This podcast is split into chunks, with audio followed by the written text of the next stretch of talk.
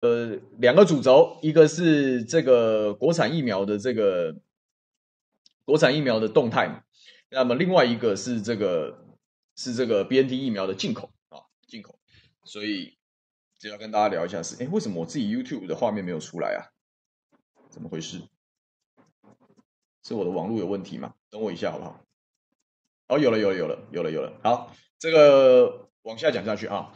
这个今天的题目是复必泰进，高端退啊，你终究要用复必泰的啊，这个事实摆在眼前嘛。那其实这这样子的东西坐实了一路以来我们的呼吁，就是说打疫苗这件事情，这个很难，呃，买疫苗不容易。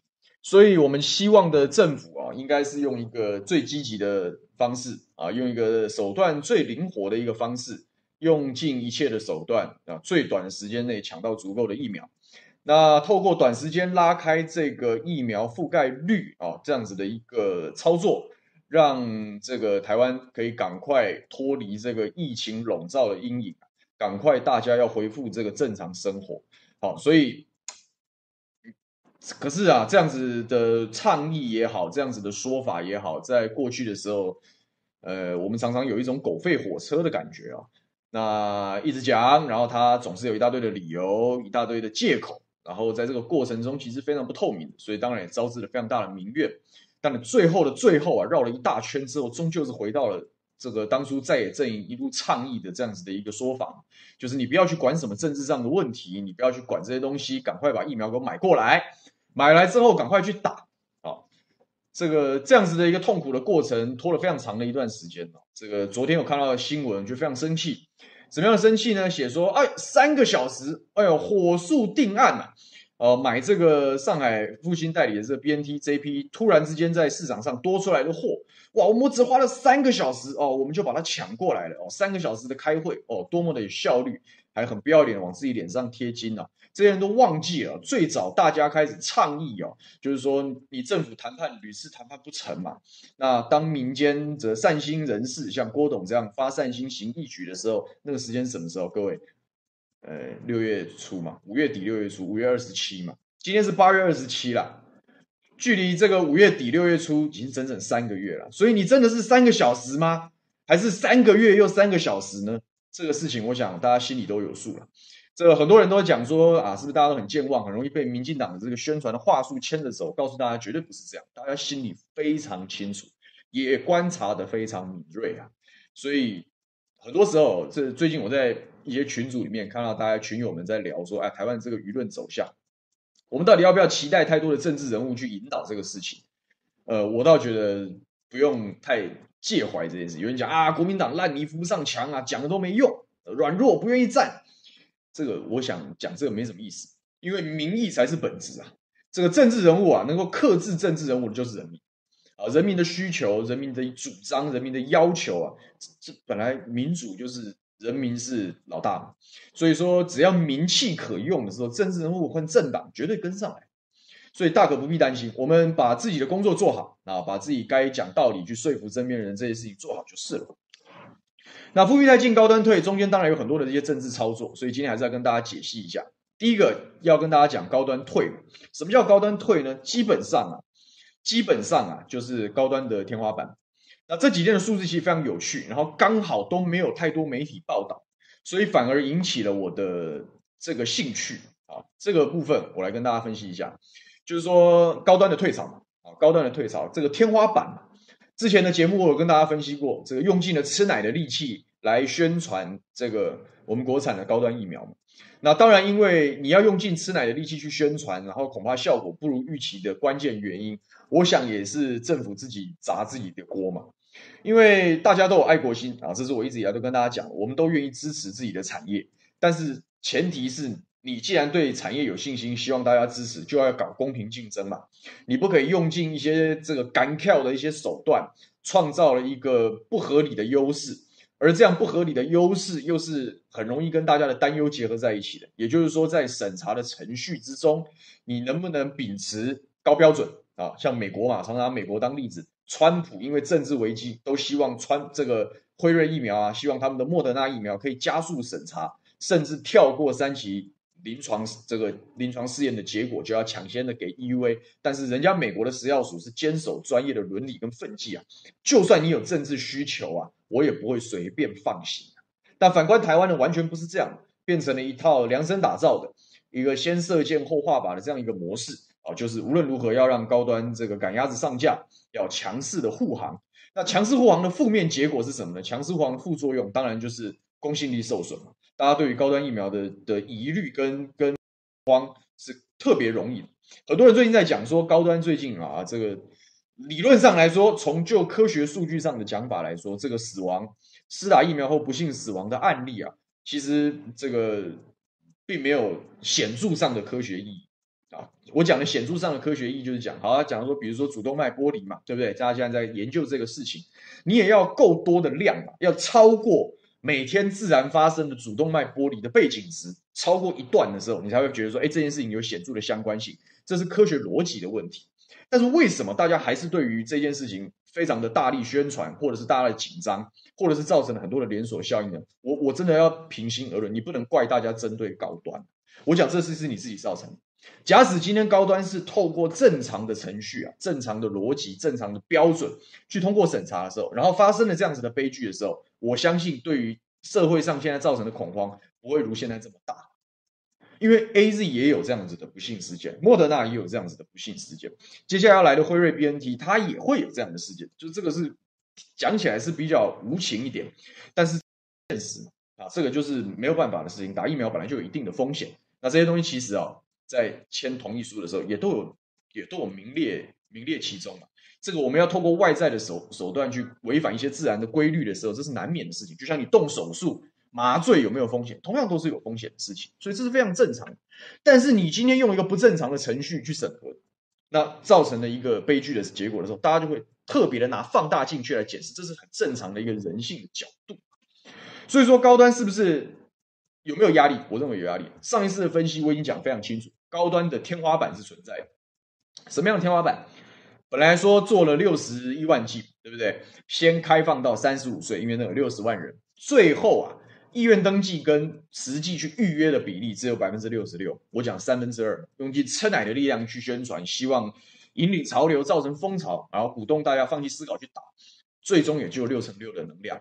所以这样子的预约大概只有四十万人左右，那还空了二十万人怎么办呢？他加开了。第二轮的预约，把实际把这个施打的年龄一口气放宽到所有的成年公民二十岁以上，通通可以来做预约。那这第二轮预约下去的结果，大概也是开出一个六成六、六成七、三分之二左右的预约施打率。所以说，在这样子的过程中，这一来一往加起来，也就变成了差不多六十几万。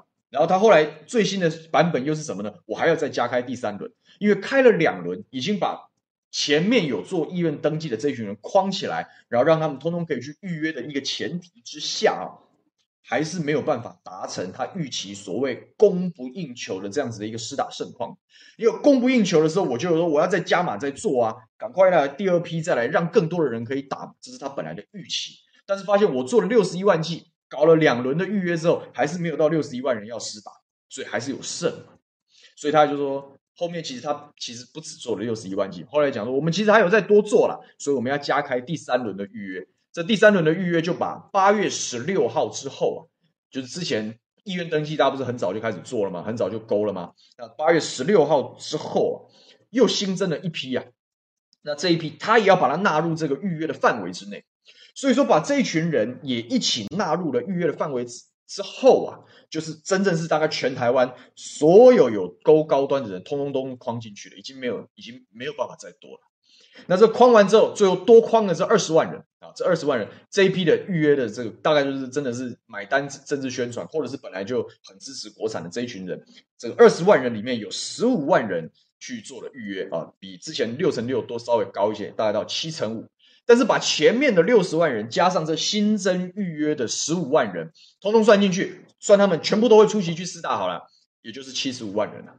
七十五万人，最后这个指挥中心公布的高端，实际上这一批的量是多少？我看一下，是八十六万七千四百六十四剂，等于八十六万多剂的高端疫苗，用尽吃奶的力量，也开放了所有可以勾选、可以预约的人，就是七十五万两千多人。也就是说，这七十五万两千多人就是高端最好状况下的天花板，他们全部都医院登记，全部都预约，全部去接种，就是七十五万，而且这是没有没有资格限制的情况，随便你爱打就打，不管你几岁，有没有病，有没有病史，有没有怎么样这样，只要你可以打，通通去打，就是七十五万。所以它最好最好啊，高端最好最好叫七十五万，这个数字已经明确啊，已经明确。那最后，他昨天这个庄仁祥，昨天这个中央社的报道里面有写啊，庄仁祥讲说，这个没有打完的高端疫苗也不会再加开了，就是这样。因为他其实心里也清楚，你再加开有什么意义呢？你再加开其他的人，他也是这样，因为你前面预约的人就是在等别的疫苗啊，就是这样。所以说，那另外一个比较有趣的数字是这样，就是说。这个报道人就很少啊，我看了翻来翻去，只有中时一篇的报道。那这一篇我也要来跟大家稍微做一下仔细的分析啊，因为有一个新闻是这样写的嘛，就是说，呃，以每天每天施打高端的人数来说，有一种说法是这样的，说这个八月几号是第一天？八月二十三号是第一天，对不对？这个礼拜一是第一天，第一天的施打人数十七万，十七万人左右啊，第一天。那第二天就是八月二十四号啊，八月二十四号礼拜二，施打人数是十一万人。那再来到了第三天呐、也就是礼拜三啊，八月二十五号的时候，施打的人数啊已经骤降至至五万九千人，五点九万人。那大家就会说啊，这个有新闻就写说啊，这是不是表示施打率腰斩嘛？那我觉得要看今天公布的第四天，也就是昨天的数据，八月二十六号的施打状况。你才会有比较清晰的一些轮廓，但是不管怎么样，我们先把这个东西讲清楚，因为跟我们在地方上的观察大概是有些落差，因为我们还是每天都有去奉茶，我们不管这个人到底是基于什么原因，或者是说在高端疫场疫苗的立场上跟我们一不一致，这个选民我们就该服务，所以我们都还是有观察，但是以桃园的状况来看哦，大体上都还是有预约都会来打，大概爽约率哦，大概就是十趴左右，都会有超过九成的人来来施打。所以说，昨天这个五点九万这样子的一个数字哦，我们少一个元素啊，少一个元素去判断是不是腰斩。也就是说，在八月二十五号那一天预约的人是多少？假使说八月二十五号那天预约的总人数是六万，那他打了五万九，其实不表示打气下降啊，对不对？他只是说我前几天没空，所以我排第三天了。所以有可能这个第四天八月二十六号可能又变十几万人预约啊。所以今天这个数字还有。新公布的数字还有可能是往上走，但是我们想要知道的是，到底你每天有多少人预约，来打了多少人，这才是关键嘛。但以目前有的数字，第一天的十七万是大概九成出头了，然后第二天的十一万是八成八了。那我觉得第三天、第四天这两天之后，今天应该就有媒体，而且我也希望大家去追问、去研究这个题目，就是说到底这几天这个预约看实际上的出席率这个比例到底是多少？好，那再观察几天。那当然，最后最后高端的天花板的数字什么时候会出来呢？各位，八月二十九，就是连着第三第三梯次开放预约的这二十万人的十五万人，通通打完之后，就是八月二十九号那天，大概通通都会尘埃落定。所以我觉得，呃，也不急于一时啊，不急于一时啊。但是各位，从政治上的分析跟从数据上的分析很清楚啊，很清楚。无论如何啊，施打时间只有到八月二十九。那我们必须客观上来看这个事情。第一个有很多的不良反应嘛。那第二个是跟今天另外一个题目要高度挂钩的，就是 BNT 即将来嘛。还有今天已经到货二十几万剂的 AZ，还有这个三万剂人家送的莫德纳，好像这两天也会到货。也就是说，这些国际疫苗又有新一波的到货的情况之下，对于这个人民心理预期的影响是什么？所以我认为啊，高端呐、啊。最好最好的状态，就是说，哪怕这个五点九万，其实它也是只是今天那天预约的人少，它一直都维持这么高的一个出席率的情况之下，也就是七十万出头了，各位，就是七十万出头，因为它不是全部都来嘛。第一天的十七万也只有九成的出席率，比起国际疫苗的九成八、九成九的出席率，其实有一段的落差的。那这样子怎么看？七十五万抓个九成。我算他七十万，我算他九成多了，啊，也就是也就是七十万左右，这就是高端的天花板，这是最好最好的状态。那更糟糕的状态是什么呢？更糟糕的状态是昨天的五万九，其实是一个很明确的信号，搞不好昨天公布的这个二十五号，搞不好预约是十万人，只来了五点九啊，那这样子的这个爽约率就高达四成，出席率只剩六成，那如果从二十五号开始的出席率就只剩下六成，那就表示不良反应跟预期国际疫苗进口的预的预期心理已经产产生了一些化学变化。那这几天可能呈现出来的数字都越来越低，越来越低，就是真正出现观望跟缓打这样子的一个一个一个风潮。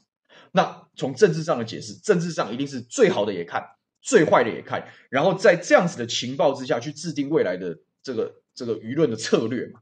所以说，最好的状况就是七七十万。最差的状况，可能连七十万都够不到，可能甚至连这个可能连四五十万他都够不到，会剩一大堆的疫苗。那这代表什么事情？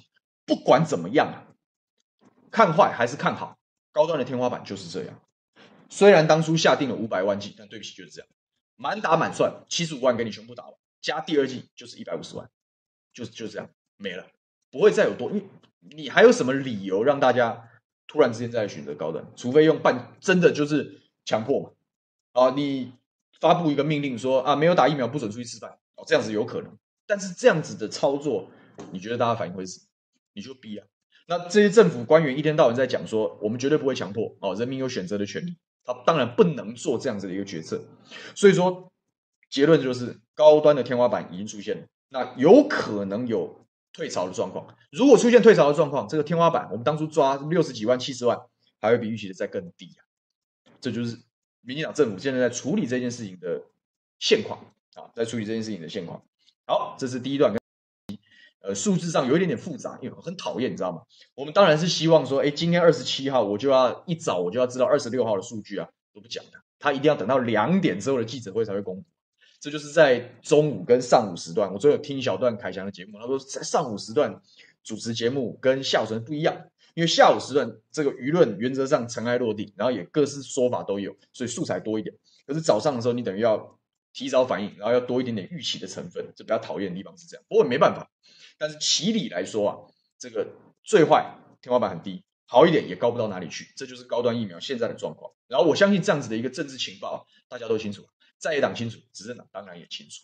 好，来看看看大家聊些什么，大家午安。然后，这个赵信之讲说，我们的伟大的陈指挥官还很想要去接 BNT 的机啊，去接去接也没有关系，这都跟我待会跟今天大家要分享的主题都是挂钩的。为什么他要做这件事情？CYJ 说，等我打完疫苗之后就要好好算账，恢复正常生活嘛，对不对？当然要算账了。小美扳手说，罗志强今天检举蔡英文是防疫破口。哎，罗志强被检举的原因是因为他违规停车。哎，这样的事情其实常发生。那罗志强的反应，我觉得也很快，就是我自首，我把罚单缴掉，就是这样子。其实处理这种事情就是这样，但是实务上，大家在有的时候在表达政治理念的时候，哪有可能还还要什么，还要还要跟你这样子框框线线，不可能啦。那认真说起来，我们这些街头短讲人，其实也都是违法的，对不对？但是有的时候有大小取舍之分嘛。那罗智强说，这个你讲我违规停车，我认了啊，我罚单缴掉啊。但是你如果要讲我是什么防疫期间群聚啊？那，对不起，你们通通有份，这招也是蛮厉害的啊，也是蛮厉害的。因为谁谁不谁不谁不这个跑一跑呢？对不对？我就不相信我们这些民意代表人都不去不不去关心一下这个该关心的人，我们就不去会勘。那这些哪哪一个不是防疫破口？胡说八道，对不对？又不是说都没戴口罩，对不对？所以这种王浩宇检举他人当然是王浩宇王浩宇嘛。那王浩宇就是逮尽一切手段报老鼠冤嘛，所以没什么好讨论这个人。这个他主讲说，只有人民跟在野党共同理念的时候，才能有效克制执政党啊！如果没有人当在野党的后盾，显示多数民众不在意。没错，观念是正确，就是说，人民只要人民有统一的意志啊，或者是有一定的声音出来，有时候讲民主时代，就是大家都要讲话，大家都要大鸣大放。但是大家在这个讲话的过程中很，很有技巧去了解这件事情。我如果永远都认为我自己是对的。我没有这个容人的雅量，也没有跟人家沟通的诚意的时候，那你自己讲话，你就你一个人，你一个人是成不了气候的，你一定是最后有一个集体的意志。那当这样的集体意志产生，好比说年轻人普遍因为没有疫苗而不满啊，这样一个集体意志的产生啊，这个代课老师因为被排除在这个施打范围之外而而不满，这样的一个集体意志凝聚出来之后，政治人物一定会帮忙，因为人民是老板啊，就是这样，所以。这个，我想这个观念其实搞政治的都清楚，所以与其我们一天到晚讲，然后期待在野党照你的方法去做，你不用你后后段的是当加分题。如果我们的倡议被在野党引用，被在野党的政治中引用，谈丢啊，很好，有人帮我们讲话，没有也没关系，我们就继续讲，因为对的事情终究可以把大家凝结在一起，如就是标准的这个事情。你看当初在陈时中对不对如日中天的时候，对不对？大家当然就觉得说，好像我们应该要相人为国，可是后来改变了，因为他的如日中天不代表他每一件事情都做对，随着他犯的错越来越多啊，那大家这个不满的声量集结在一起的时候，他自然就从神坛上被拉下来。这其实蛮，这个也蛮简单的。龚大宝说，受教育程度其实不低，为什么被骗的团团转？没有被骗的团团转，没有被骗的团团转，对不对？你看为什么台湾民意基金会的民调，蔡英文在年轻人的支持度掉了一半？百分之百分之九十三，上一次的百分之四十七，你不要看到四十七还很多，以前是九十三哦。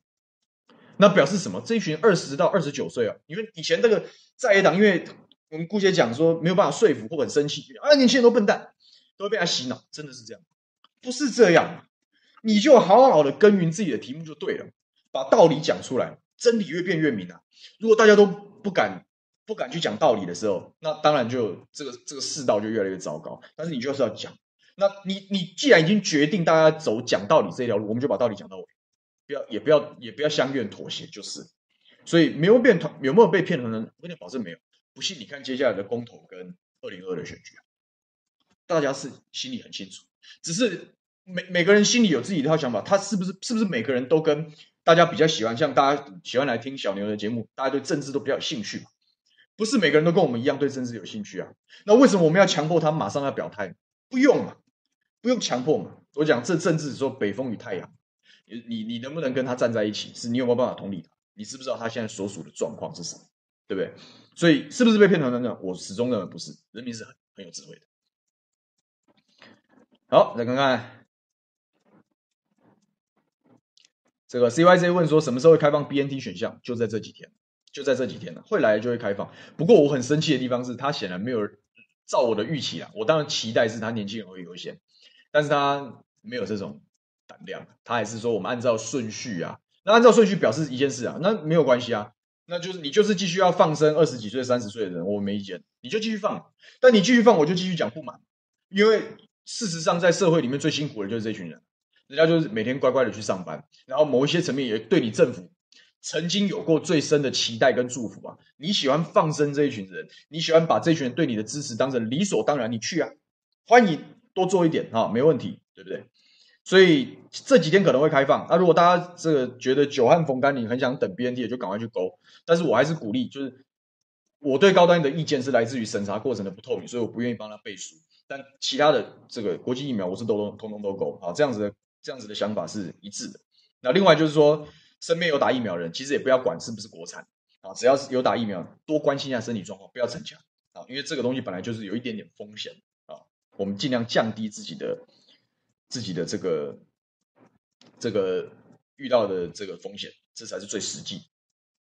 谢谢 Devin Lee，这个请小牛议员喝咖啡，继续帮人民发声，没问题，感谢你，也感谢你支持五二新闻俱乐部。啊，这个但我讲说，罗志祥脸书上现在很多塔绿班圣战士，哎，我觉得塔绿班是超好笑的，虽然有点好像有点有点坏，但是就是蛮好笑的。因为他讲说，这个民进党现在走着走着啊，就你跟这个这个塔利班政权有什么两样？你就是一堆基本教义派啊，放弃思考，不信科学，只求信仰，然后他们就开始改那个这个伊斯兰教常常的常常有人啊，比如说圣地叫麦加，陈其迈的麦啊，然后这个清真寺啊，苏贞昌的贞啊。然后 这个这个什么，诶，还有什么好笑的？什么《赌兰经》啊，《古兰经》把它改成《赌兰经》啊，因为要要跟要跟蓝银作战啊，蛮好笑的。然后说他们是塔绿班的圣战士，这很闹。这个马晓忠说，BNT 是十八岁以上学生优先打，还有剩八十万。那八十万他讲了，剩下的八十万要按照那个顺序，那按照顺序又是老人优先啊。那就是之前还没有打到 AZ，没有打到莫德纳这些年纪比较大的又优先，那表示二十岁到三十岁他就继续放生，没关系，你就继续放吧。我是没办法啦，我是没办法啦，但是没关系，你继续放，我们就继续骂。我讲嘛，这个东西聚集成一股力量，成一股名气的时候，就会有人帮这群年轻人讲话。那谁帮这群年轻人讲话，就会得到他们的祝福跟支持啊。政治就是这样啊，其实不难啊，其实不难。啊。好，所以高端的状况大家应该理解了。最好最好就七十五万是天花板，还有可能是比它还烂。因为如果五万九千人这样的数据显示是真正的出席率下降，这个瞒不了几天的。昨天没有多少新闻报，但如果今天还是这个比例的时候，一定大作，那就会一步一步往下走啊。那不管怎么样，就是这样。好，那谈完高端之后，另外一个关键是什么？是不是 BNT 要进来？我今天的大主题是叫什么？叫做复必泰进，高端退。为什么高端可以退了？你的仁至义尽了。就是你你你用尽吃奶的力量，然后你也你甚至为了操作这样事情，你得罪了非常多的选民嘛。那用用尽的方法之后，它长这样，那就是这样，那也没什么好继续纠缠在这个战场上。所以复必泰进，各位故意我故意要写复辟太，我就是我就是要嘴一下这个标签之乱嘛，对不对？因为我讲第二段跟大家分享就是这个标签之乱。啊，这个扣扣姐的勾拳啊，昨天还有一篇非常经典的脸书，就是我们的周玉蔻扣扣姐写说，这个火速进口这个复必泰疫苗，就是蔡英文的又一记又勾拳呐，啊，打了郭董满地找牙，果然快很准，不是这些搞低端政治人了解。我看我是不是，我觉得超好笑的，但是没关系，我跟大家分享一下为什么会这样写哦，有原因的。周玉蔻也是这个政坛。这个媒体界的这个老前辈，所以说他有没有他的一些角色扮演跟一些心机，这才是我们要看懂啊，不是说掉到他那个文字的情绪里面，而是要去分析一下他为什么这样写，他这样写这些脸书干话的用意是什么？这个好，总是要回顾一下这个 BNT 疫苗的进口过程嘛。这批疫苗怎么来的啊？这批疫苗其实跟六月多的状况是类似的，然后大家比较少去谈六月多，只有一两篇新闻提到这件事情。各位，你还记得六月多的时候，新加坡拿了一批复必泰吗？大家已经很少，我我记得这件事情。然后，然后那时候大家有一度造成讨论嘛，说为什么新加坡可以抢，我们不能抢？啊，那时候就还在八门金锁，你要怎样抢，对不对？本来上海复星代理的这个 BNT 疫苗，是不是经销权是范围是在大中华地区啊，也就是港澳台嘛，对不对？那这样子的一个前提条件，理论上来讲，上海复星的 BNT 疫苗是没有办法去新加坡的。可是为什么去了新加坡？因为当初的预期啊，是北京政府啊会开放 BNT 的药证，呃，不是药证，紧急授权才对啊，精准一点，就是会开放这个 BNT 疫苗的 EUA 嘛。可是事实上到了现在为止，它其实都没有开放。所以说，上海复兴本来预计要拉一批去去中国大陆，抓说他可能六月底七月初啊，他要开 EUA，所以这批 BNT 可以进到中国大陆去。但是北京政府没放，那没放之后，那这一批也不知道去哪，因为该打的打完了。台湾又没办法，没办法去，对不对？所以就说，那我们回到原厂重新分配。那既然回到原厂重新分配，就是谁赶快啊，大家来谈啊！哦，谁要谁得啊？最后谁去哪？新加坡把它拿走。所以这一批这个盒盒装也好，外包装，我虽然觉得它不是很重要，但怎么样？他写的上海复兴复必泰的这一批这个 BNT 的疫苗，就从德国送到新加坡去啊，送到新加坡去。那其实表示什么？可是这样子的，我们所谓的现货，BNT 的现货，真的如同民进党讲的一点都没有吗？说谁也没有现货了，郭董也没有现货，谁没有现货？当然，现货不是属于特定人的。可是有没有一些现货你可以去争取？当然有。要不新加坡这批是假的吗？是变出来的吗？当然不是嘛。那市场上瞬息万变，所以本来就有这个东西啊。不去拿，原因是你还在卡。什么时候开始大家谈说希望民间一起来协力来进口 BNT？是不是五月底？五月底郭台铭就说我们要做这个事，然后请政府提供协助，然后政府摆出的是什么？八门金锁阵，八项文件，然后最后说你没有原厂授权书，最后拉来拉去，其实大家心里都有数嘛，不管是政府也好，郭董这边都很清楚，你要拿到原厂的这个同意，一定是政府要发 EUA 嘛。你政府不赶快发 EUA 的时候，我怎么好？我怎么谈后面的要害救济呢？我怎么谈后面的责任责任归属呢？所以当然要放。那你觉得这件事情民党政府会不知道吗？他他为什么不放？他这个有人要来帮忙啊！你不好好接受，然后把所有可以打通的通关打通就算了，你还要在那边上鼻子上脸，还要要求他来求你，是不是？你民党政府一天到晚宣称进口疫苗多难多难超级难，我也知道它很难。那为什么难还要难上加难？你为什么不赶快开？有机会我就先开啊！BNT 又不是什么野鸡疫苗，BNT 是全世界大家公认的 OK 的疫苗，对不对？施打率最高，制造最稳定，量也很大，这样的一个疫苗，就是你你你你你在搞什么东西啊？你明明就知道这个东西是需要政府赶快弄，那你就同意啊？那你不同意啊？最后拉来拉去，逼到最后这个这个这个六月中的过八点嘛，对不对？强势逼宫，有有出有戏，而且这个最后通牒下去之后，最后终于因为民怨炸锅了嘛，我讲了嘛，关键是什么？关键是这一股，我讲是 BNT 嘛，就骂出来的。如果大家没有一天到晚要要要要批要批，然后跟这些这个塔利班的圣战士作战的话，会有这股力量推动蔡英文政府转弯吗？不可能。当然要讲，所以说转弯嘛，转弯之后是不是从八门金锁变全线绿灯？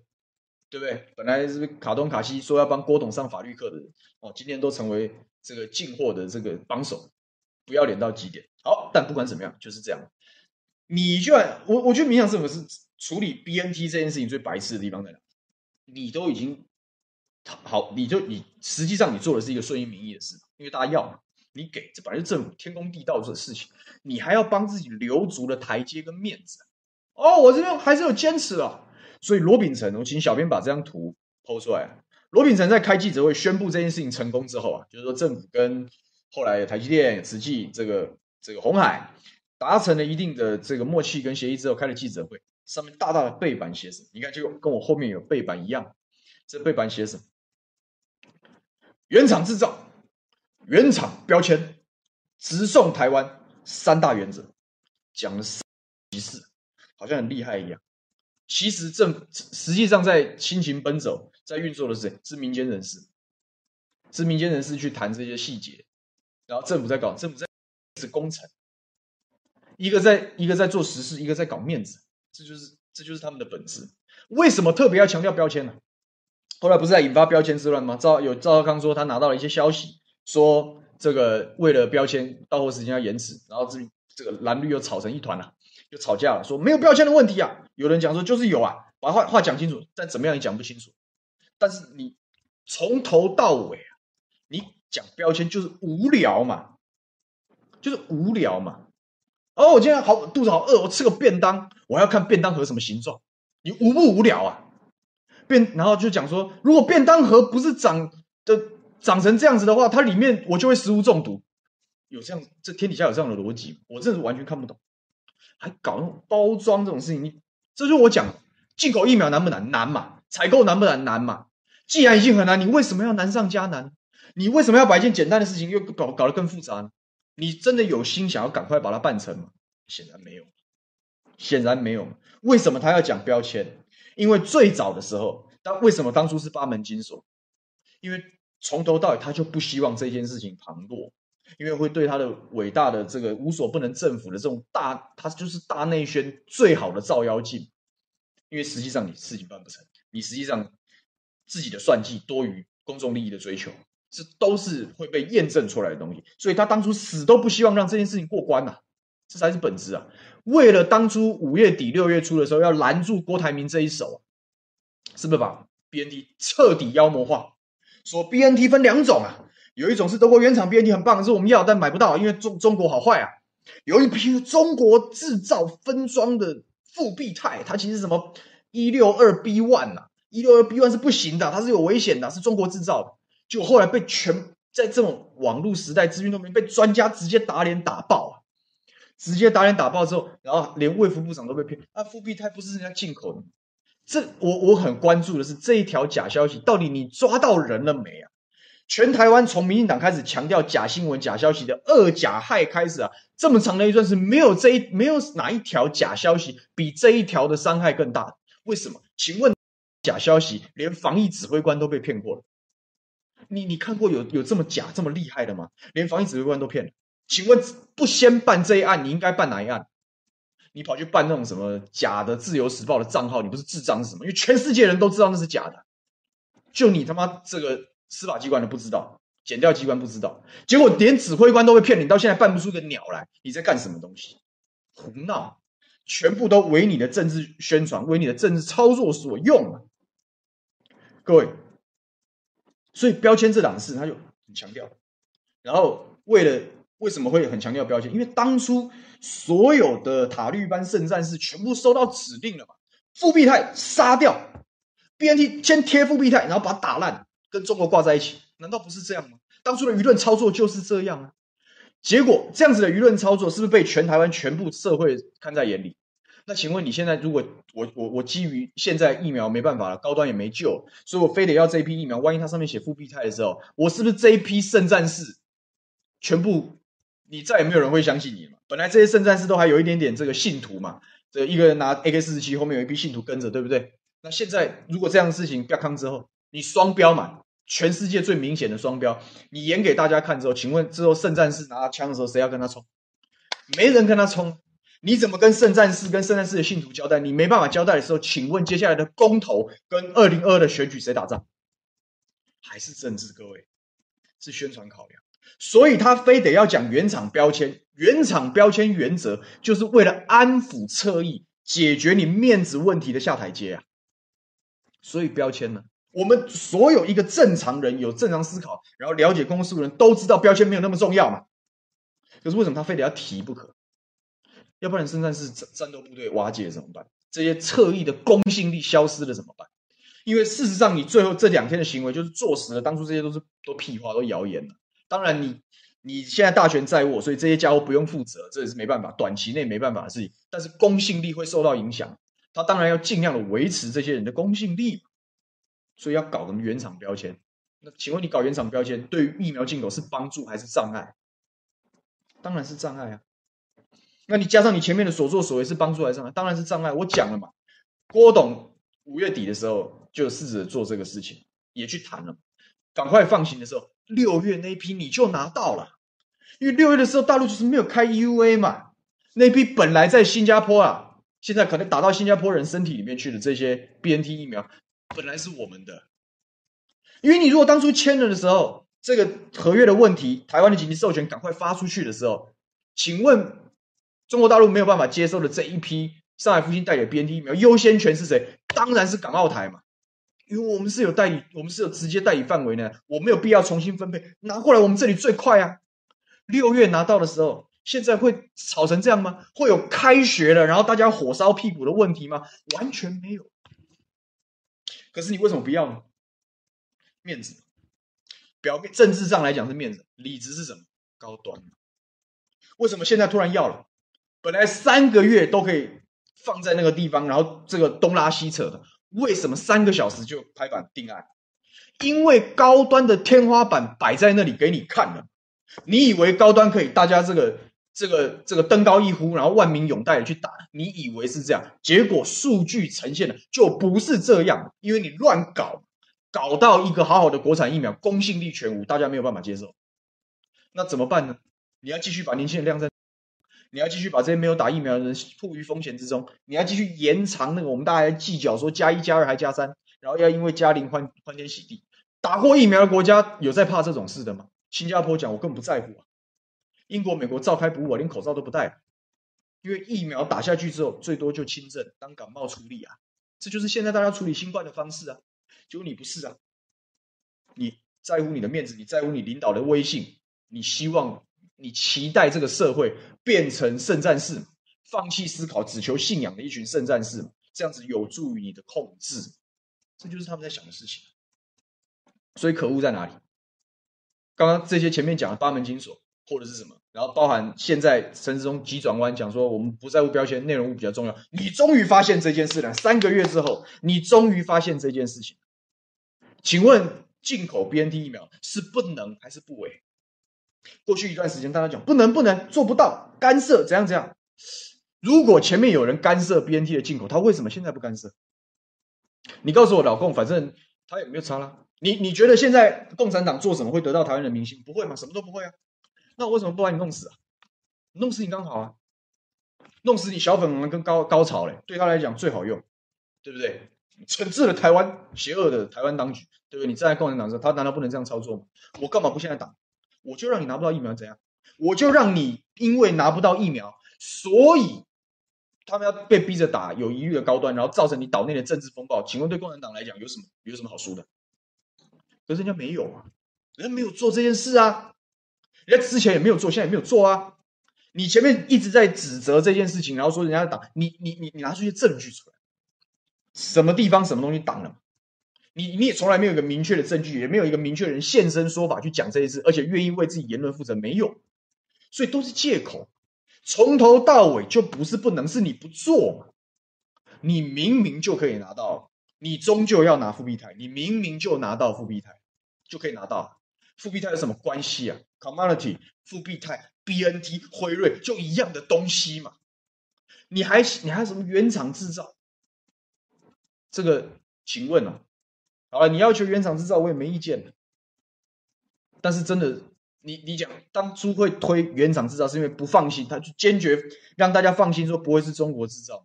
请问其他国家制造的不会有问题吗？日本那一百六十万剂莫德纳是谁做？是西班牙做的，都会有问题的，都会有风险的。就你还搞这些搞三年期，讲这些有的没的，干什么呢？徒增困扰而已嘛。你在采购疫苗这件事，你的限制越少，协助越多，速度就越快，资源下的越多，速度就越快。以色列就最好例子，研发的时候我就钱就给他砸下去了，因为我我要我国家要的是时间呐，我要最快的从疫情中走出来，我不要被他打扰到。那战略就是这样。然后你在那边这样搞三年一推来推去，你扯。所以进口 BNT 疫苗这件事情，非不能也。不为也，为什么不为？因为要高端嘛。你告诉我，除了这个理由之外，还有什么理由？他突然在这个时候转弯？他为什么在高端的天花板已经浮现的时候，为什么我前面要花十五分钟到二十分钟跟大家讲解高端天花板的数字来源？为什么？因为这是他们决策的依据。高端我没有局了嘛，我再逼下去，大家第一个不会打，可能会等；第二个越放。大家越生气，我背不起这样政治压力，所以我转弯嘛，所以我接受复必泰 BNT 嘛，已经不管名字了，对不对？所以前面的阻碍或什么的，讲讲清楚还刚好而已，因为你根本讲不出一套更合理的理由了嘛。好，这个就是要讲。好，那当然，Coco 姐这段还没讲，Coco 姐的贴文也很好玩。好，我们刚刚已经讲完这个事情的事理了啊，就是说你终究要买。B N T 的嘛，你终究要进口复必泰的嘛，没有差嘛，也是好事啊，这是好事。像伟汉哥讲说，这种好事我们就少酸两句，免得啊这个好事又变坏事。我觉得这是说法也是对的，我想是对的啊。你我们只希望你早一点做而已啊。但是这个之外啊，你要你我们还是要带一点这个政治上的操作。我刚刚讲政治上的决策判断的理路是什么？我看到了高端的天花板，所以我决定做政策的调整。那接下来这一段在讲什么呢？我做了这样的政策调整，我怎么样导引舆论？我要控制啊！因为不管怎么样，你在这个时候接受转弯、接受 BNT 复必泰的时候啊，当然是内部会有压力的。我们前面帮你打成这个样子啊，啊，这帮你帮你抹黑，帮你什么？大家鼓励大家放弃思考、思考，结果你竟然是这样哦！原来你还是转弯，内部会动摇的。各位在处理政治舆论的时候，内部是有压力的。为什么 Coco 姐会发出天才言论？我先看一下大家的回留言好了，然后大家讲。啊，算了，待会一次讲了，太多了，太多了。这个 Coco 姐的这篇贴文，我先贴给大家看，很好笑，就是大家贴来，大家就是好笑好笑就好，当笑话看。他说什么呢？说这个这一剂勾拳呢、啊，我自己把图开来看，因为会慢一点。他说。独家内幕：接受外包装简体字就是复必泰，接受外包装简体字的 BNT，小英又一句又又勾拳打倒蓝营了。BNT 九月初要运抵台湾了，郭台铭跟蓝营都没有料到蔡英文会接受 BNT 的原厂原装直送货，这就是小英厉害的地方，快很准。同一时间，他还吹来了逾一百万剂的 AZ 加莫德纳，哎，怎么今天来的 AZ 只有二十三万点五剂啊？然后莫德纳怎么只有三万剂？怎么好像不太对哦？Coco 姐不能乱讲话哦。这跟当初郭台铭见总统，小英顺势约台积电一起开会一样，高明务实，超越低层政治。各位，这样子的说法就是，呃，阿 Q 精神啊，我都叫他 Q 玉控啊，Q 玉控，总要有人讲这样的话。各位，周周玉蔻的这样子的言论的意义是什么？从一般人的角度来看，最烂、最蠢、最简单。最烂、最蠢、最简单，落底止损收战场，这样子言论的出台啊，就是最最毫无下限、最超乎你想象、最不可思议的幻想文，那就是战场的止损点。我们股票的时候赔钱不行，你要设定跌到五十块以下我受不了了，它万一继续往下跌，我实在不行，五十块我就要把它卖掉。前面买多少不管，反正就赔钱，五十块以下就不行。所以有一个 button line，有个底线，它这就是底线。底线是什么呢？输出信仰，放弃思考啊！不管怎么样，都是我们赢了，大家只要相信这个就好了啦。这就是标准的塔绿班圣战士的逻辑，管他那么多，跟我走就对了，就就是这样，非常简单，也非常暴力。用意是什么？用意是什么？为什么讲这？为什么讲底线？为什么要？为什么多好的话不讲？为什么要讲底线的话呢？各位，疫苗这个题目啊，政府是不是受重创？不管是公信力也好，支持度也好，各方各面也好，当然是受了重伤。那受了重伤之后，为什么受重伤？各位，我不是讲嘛，大家是人民没有那么笨嘛。你大家好好讲道理，真理就越来越来越明显。你多放几面政治照妖镜啊，这些妖魔鬼怪就通通无所遁形。所以在这这一题啊，疫苗这一题，采购疫苗这一题，中间不透明这一题等等，道理讲越多，政府就越伤。道理讲越多。政府就越伤，所以要你如果是民进党政府，你会怎么想这个事？我要结束这一题，各位，把这一题结束掉，不要让大家再讨论了，就是政治判断的标准操作。我为什么要一直追一个越讲会掉越多分的题目？没有了，就这样。出现这样的信号的时候，就是你发现哪一个题目啊，出现了非常多秀下限的言论。然后这个言论完全没有逻辑可言，只诉诸信仰。他这个言论当然不是写给一般人看，他这个言论写给谁？写给他的铁粉看。我们赢了啦！我跟你讲，你们不要再去听那些其他人的分析，不用听了，听这个就对了。这个通通都是小印总统在下棋，通通都是他的完美操作。反正这件事情没有人可以验证，所以他流流于信仰。所以这件事情不是要跟你，不要跟你思考，没有跟你讨论逻辑嘛，是在谈信仰层次的问题。当信仰层次的的话语大量出现的时候，就表示这是他的底线。为什么政治上输出信仰是底线？因为你如果连基本教义派你都拉不住的时候，你就会完全溃散。不讲吗？宣传是一层一层的，由内而外一层一层的；崩解是由外而内一层一层。越有思考能力，跟你政党信仰越远的人，他会先动摇。为什么？高端疫苗就不是你讲这样？为什么你不按照流程？都已经最外人动摇，那最核心的人哪里管你？就是。党说什么就是什么，对不对？所以说他必须要 hold 住这个核心的这个位置。所以讲这样子的，你不要再听了，就这样了。这件事情就是这样，都是小英在下棋，你们只要相信这件事就好。所以不管怎么样，都是我们打倒蓝营的右勾拳。对于绿营的铁粉而言，这个右右勾拳当然打得很精准啊，打到了蓝营身上，他们买单就好。但对于一般外外旁观的这个中间选民，这群勾拳就打到自己身上，但他也无所谓，因为旁观的人早就对于政府在这个题目上面的作为失去信心了，所以让他看到我勾拳打到自己，然后大家哈哈笑，又有什么关系？他的算计是这样的。民进党政府在操作舆论的时候，打仗的时候，我们讲打仗就是这个舆论攻防嘛。打仗的时候最差最差，像这种疫苗题目公信力尽毁，他要守住基本教义派。所以他很多诉诸信仰的文字，你看到最近会非常多。然后这个诉诸信仰文字都有定调的作用，这件事情就这样，不用再多讲，就是这样，相信这个就好，不用再看。好，就是守住基本教义派，然后不要再讨论，终止讨论。可是绿营厉害是这样，他要扩张的时候，他要扩张的时候，他虽然基本教义派讲了一套，但是他扩张之后，他把基本教义派甩掉，从发夹弯甩出去都没差。最好的例子就是像像台独的论述。他把这些字怎么样？辜宽敏这些人甩出 A186 是没有关系的，因为他知道 You have nothing to choose，你们没有任何别的选择，你只能选我，所以你不要管我。我现在开始争取中间选民，我要开始骗人，骗人的时候，你们被拿出来当照妖镜也无所谓，就是他们他们的进退是这样子在在在计算的。所以说现在这这这这这几篇言论，不管是。周玉蔻的言论啊，赵敏威的言论啊，或者是什么焦糖哥哥这些言论，都一样，意思都是一样。这件事情就是没问题，政府终究是终究是做对的，这些唱衰的人都都都是其心可议，就是这样。然后这件事情差不多到此为止。为什么要有差不多到此为止这个概念？因为这题目越讲越失分。而且为什么我判断这个题目啊，也差不多从这样子的言语跟这样子的舆论走向跟这样子的政治决策之后，疫苗这个题目差不多了，各位。该准备下一个战场，该准备下一个战场。为什么这个题目要结束了？所有他的素材就疫苗这一题的素材，请问还有什么是新的东西？没有，没有多少是新的东西。一个就是国产疫苗到底会不会成功啊？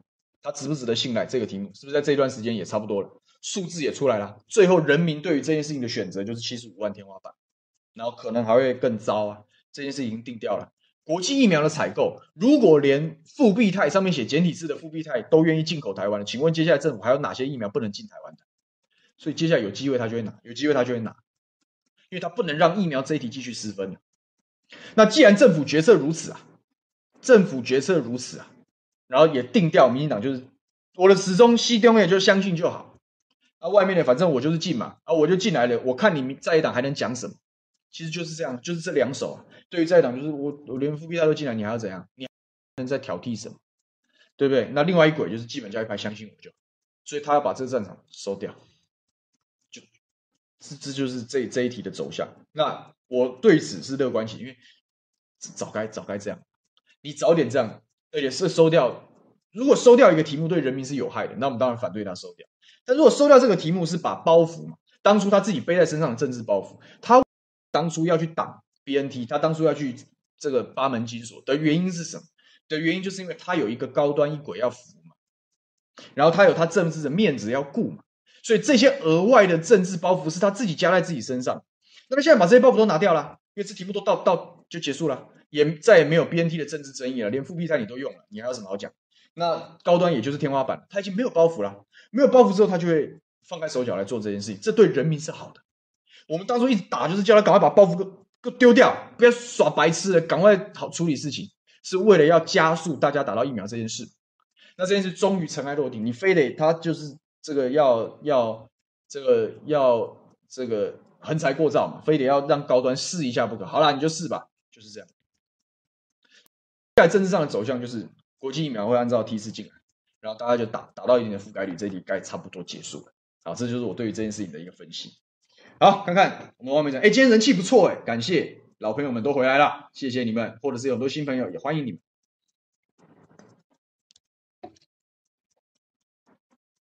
啊，好多好多，今天讲什么呢？这个王飞猫说。八十万剂 BNT，因为一接近两百万剂嘛，那一百二十万给学生之后，还剩大概八十万左右。王飞猫说：“会不会八十万剂又被第二类打一波就没了？”没，我就讲啊，你你你不要啊，你不要给年轻人打，你不要，你你就不要给他，你不要给我们打，没关系啊，没关系，你不要不要让这些辛苦的人打，可以，哎，我们就看看，我们就看看，我们都我们都记在心里，我们都记在心里。这个 Definitely 也讲说，第二类不知道会不会又膨胀。弘毅说：“我是老人，应该打得到 BNT。”呃，弘毅老师这么坚持，那我这个我可以接受。宣父王说：“身边很多塔绿班是没办法沟通，他如果是塔绿班就不用沟通，这个至少要互相尊重。就我有很多绿营基本教义派的朋友啊，那我们有的时候吵吵架，但是也会点到为止，因为你再吵到大家要变仇人，没有意义啊，没有意义啊，就各自对各自，各自走各自的路就好，也没有关系，话不投机半句多嘛。”所以没有关系。如果所以你遇到塔绿班，就是能讲就讲，不能讲就算了。但是身边那些平常不太讲话的，可以基于好奇聊一聊，但也不要急着说服人家。我讲北风跟太阳，你越急着想要达成目标，有时候常常适得其反。这个 CYJ 说，希望可以赶快修改加勾 BNT，这一定可以的。因为不行的话，你会死，你会死得很惨。如果他不能让大家加勾的话，那他要给谁打？对不对？所以一定会加勾的。所以 CYJ 说到时候打到 BNT 的朋友，我们再来分享接种后的状况。一样啊，要注意身体，好不好？不要逞强。施碧辉说，爸爸九十岁，六月六号打了第一剂 AZ，到现在都无法预约第二剂。哎，本质上就是疫苗不够嘛。但是我觉得可以看一下这个家里老人家的状况。如果说他不，他是活很活跃，会去参加活动、出游的那种，那可能要赶快打。那如果大部分时间待在家，然后状况还 OK，其实我觉得倒也不用急呀。啊，我觉得不用急。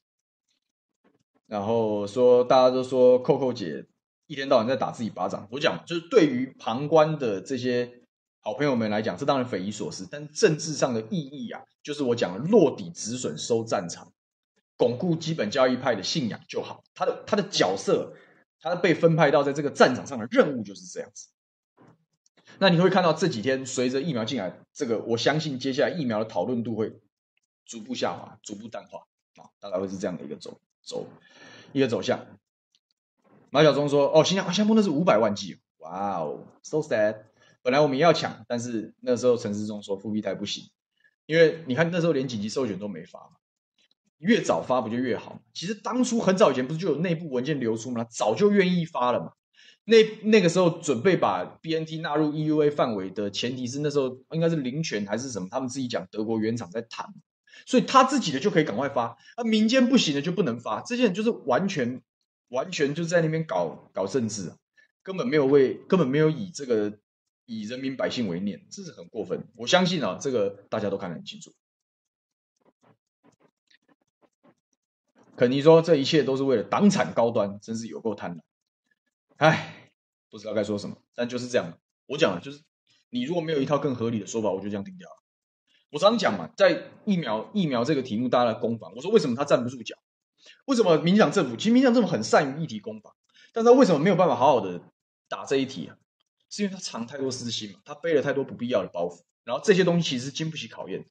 如果他讲的东西都很正当，他确实有很明确的证据证明有人在干涉，证明有人在阻挡，他大可把它拿出来一枪毙命。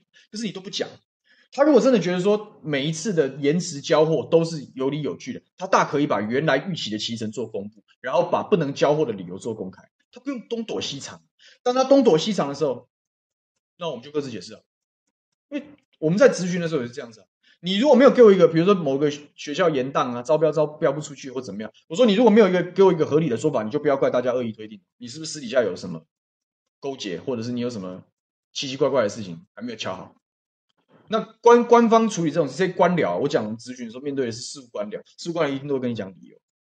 那讲的是道理，我们就接受；他讲不出道理，他就挨打。其实就就这么简单而已。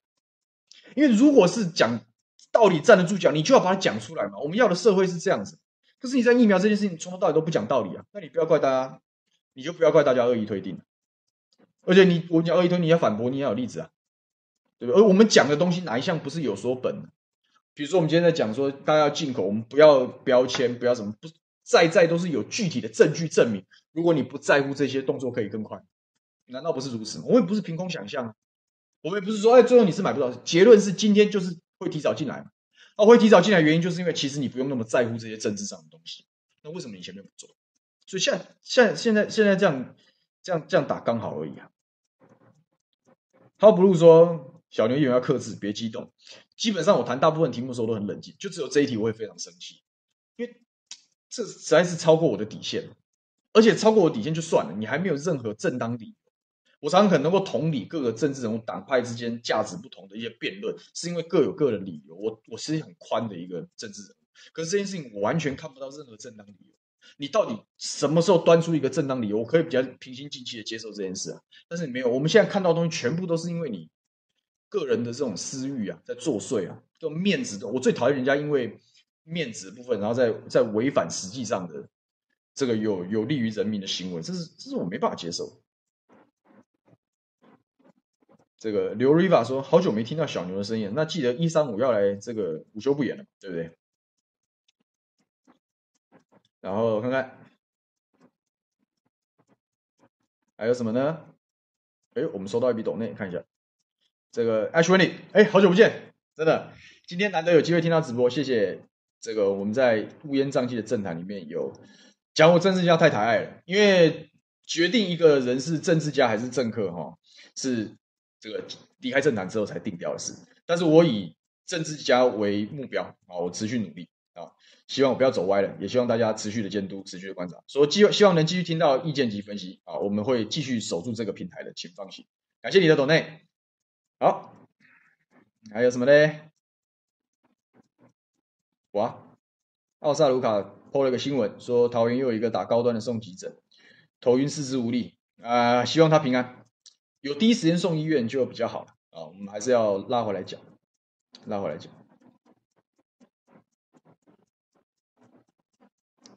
还有什么嘞？看看，宣父王说又要都要推给阿共的阴谋就好。我觉得这一这一张牌哦，它也有它的寿命。那我觉得在这样子的时代里面。阿共的阴谋是敌不过讲道理，开大门大开大门走大路讲道理，你用再多的阿公阴谋也没有办法说服大家，因为大家是很清楚。你如果讲他有阴谋，你好歹要把一套说法完整的呈现出来，谁在运作，用了什么方法挡？他是用高价拦截呢，还是用政治压迫呢？还是这个威胁利诱呢？谁妥协了？为什么妥协？这是可以讲，因为如果你要讲这个中共在阻挡疫苗的话，你总要有一套说法。哪一个高官出手了，把货买走，还是外交施压？说如果你把这个德国 BNT 把货进口给台湾，我就要跟你什么经济封锁制裁？你总要有一套这样的说法吧？他不愿意去提这样的说法，就是因为没有没有所本嘛。如果确实有这样子的一些说法跟情资，你就讲出来，那最终当双方当事人都要出来面对啊。可是你就没有啊？那所以我讲你这个阴谋论是纯粹。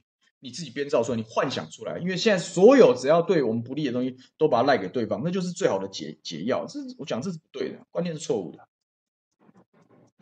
总之，今天很多好朋友一起回来，CYJ 说 Q 预扣好像是可爱的，又是阿 Q 预扣才对，自自己讲自己爽的阿 Q 精神这个意思啊。但我就是讲这个背后的政治信号是什么。好，差不多就这样子啦。那疫苗议题啊，即将结束啊。那下一个战场在哪里啊？因为高端已经退场了嘛，那这个复必泰也会进来，那疫苗会来会速打，我相信是这样。那政治上啊，继续追杀这个题目的效益也会下降，所以我说这个题目的讨论度会继续往下降。那是时候就找下一个战场，下一个战场是什么呢？就是振兴啊，就五倍券啊。这个题目，因为我本来今天想要讲这个，就是五倍券各县市的加码的比较是什么？好，那因为很多县市还没出来，所以我觉得放一段时间，我们再研究一下。到时候比较有深度的时候，我们再来讲就好。好，今天时间也也差不多了，那就祝大家周末愉快了，好吧？我们下礼拜一一样，这个下午一点在午休不远的直播节目，我们下次见。感谢今天大家的热情响应，请记得帮忙按赞、分享，还有订阅啊，支持我们无二新闻俱乐部继续讲道理、说真话。我，我们下礼拜见喽，拜拜。